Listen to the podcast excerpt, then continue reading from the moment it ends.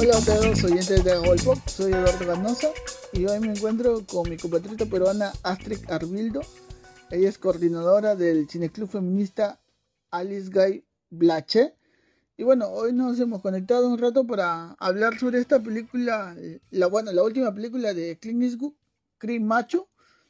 Y bueno, estamos aquí con Astrid para comentar un poco sobre esta, esta película. Bienvenida, Astrid, ¿cómo estás? Eh, muchas gracias, este, muy contenta y espero que podamos un poco hablar de esta peli y, que los demás también puedan animarse a verla. Y bueno, pues este, Cream Macho, ¿no? El, lo último de Clint Eastwood, con mucha expectativa, obviamente con todo esto de, de la pandemia, eh, no estamos disfrutando el cine en las salas de cine, sino buscando las maneras de encontrarlo online eh, o en alguna plataforma streaming. la produce Warner, eh, y pues este, esta película está ambientada en, en Texas, algo que tiene mucha relación con, con los latinos, había sido parte de México en, alguna, en algún momento. Y bueno, este trata, no sé si la, podemos catalogar como un, una road movie, pero es un viaje, ¿no? Que hace de Tarantino a, hacia México, es lo más exótico que le parece a los gringos, y eh, habla un poco de estos clichés, va a recoger a, al hijo de, un jefe suyo. Y bueno, eh, eh, en principio, ¿qué te pareció la película? Bueno, sí, este, creo que es una película que en líneas generales no es este, la gran película, pero que nos va a permitir este, entrar en, un, en, otra imagen de, de, lo que es el western, ¿no? Este, cómo lo presenta y cómo lo narra este, Clint Eastwood. Este, en esta peli, este, Milos, que es su personaje, es un personaje ya este, en el ocaso de su vida y que también contrasta con, con otros, este, con otras representaciones y personajes de que Clint de hecho, en La Mula, en, en, Gran Torino, este, y ya no es este hombre duro, este, que está siempre buscando solucionar todos los golpes, no es este prototipo del héroe americano, ¿no? sino es un tipo que, este, frente a los años toma este, este viaje de una forma distinta este, y va al encuentro de, este niño y luego este, en el camino se van transformando entre ellos. Entonces es una película que está centrada en el viaje y en lo que significa ese viaje, ese camino a la redención, ese, esa reflexión que se hace a partir del vínculo con otra persona y también este de, de los años que, que, trae consigo y de lo que cree que puede enseñarle este niño, ¿no? alrededor de la, de la película, su relación con este niño es también este decirle cosas que cree que él hubiera necesitado que le dijeran en algún momento, ¿no? Y creo que eso es particularmente interesante. Claro, ¿no? Eh, esta, este reencuentro que él tiene con, con el cine western, que es donde, donde él nace, ¿no? En, el 66, por ejemplo, El bueno, el malo y el feo. Eh, tiene eh, por un puñado de dólares del 64 y bueno, así vamos, ¿no? Esta es una película que retoma sus orígenes. Eh, las últimas, este, La Mula, Gran Torino y este creo que fue como una especie de trilogía de, de despedida, ¿no? De, del actor. No diciendo que va a morir ya, pero este eh, asumiendo que, que, él mismo entiende que está en la fase final de su carrera. Tal vez no sé si optará por el, por el retiro en algún momento, pero sí, eh, y se puede decir también que es una movie, ¿no? Este contraste que siempre suelen hacer los, eh, los gringos con los mexicanos, con la, con la otra parte del continente que ellos creo a veces ignoran. Y la conexión que hace con el niño durante, durante la travesía que tienen, ¿no? para, para volverlo a su casa, eh, la manera en cómo se, se comporta eh, con, con, el niño en, muchas escenas de la película. Y bueno, eh, no sé, dentro de las últimas tres películas, yo creo, de hablando de la mula, Gran Torino y esta Chris Macho, creo que Gran Torino es de las mejores citas de estas. No sé si esta será la última que haga, pero mm, es lo que, lo que a mi protección puedo, puedo decir, ¿no? Claro, este, mucha gente, incluso en muchos foros, siempre están bromeando con esta posibilidad de que las películas que está sacando Clint Eastwood sea ya la última película, porque obviamente la edad también juega en contra. Yo creo que por lo menos es la última película de él como actor.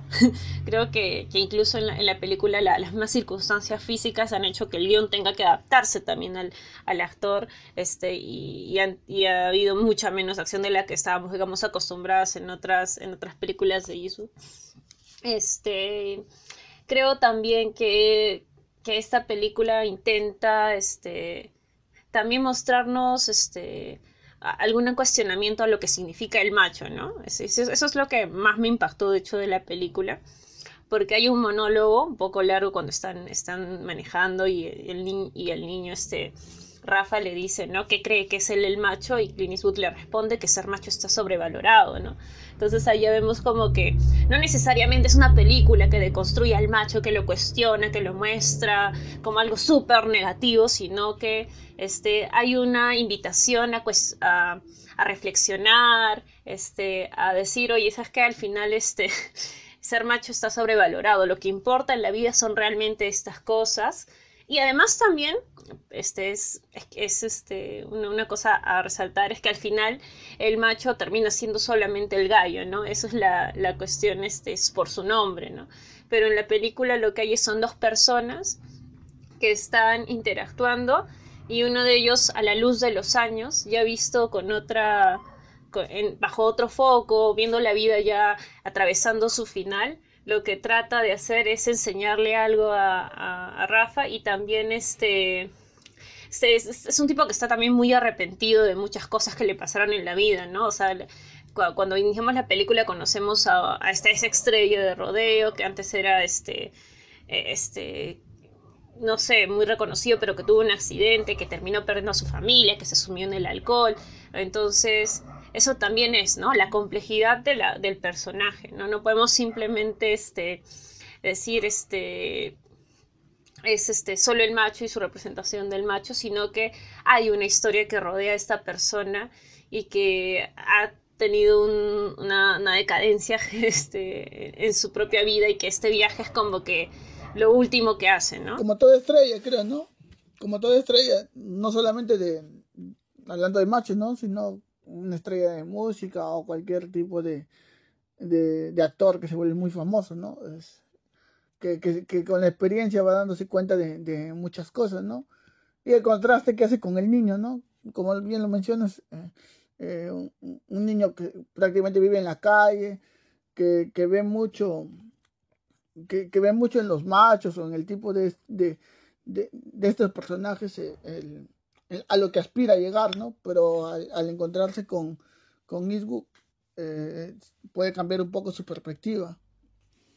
Claro, y otra imagen que también me gustó mucho de la película, este, es esta imagen del crepúsculo que también es como que un paralelo muy interesante y que es una gran toma además, este donde este Milos, este el personaje que protagoniza la película y que interpreta a Clint Eastwood se pierde, ¿no? En el, en el paisaje, ¿no? Es esa, ese es un simbolismo, un paralelo para hablar de cómo es que este, terminamos volviendo donde vinimos, a la Tierra, este, y cómo es que el ser humano está destinado, de hecho, a, desaparecer por, las mismas circunstancias de la vida. Entonces es una imagen preciosa, hermosa, y que también podría ser interpretada como una imagen de despedida por parte de Clint Eastwood del cine, de él como actor, por lo menos, ¿no? Exactamente.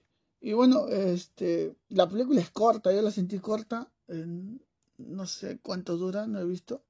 Eh, pero en líneas generales eso sería el, resumen de la película, ¿no? Eh, ¿Cuánto le darías en, del 1 al 10?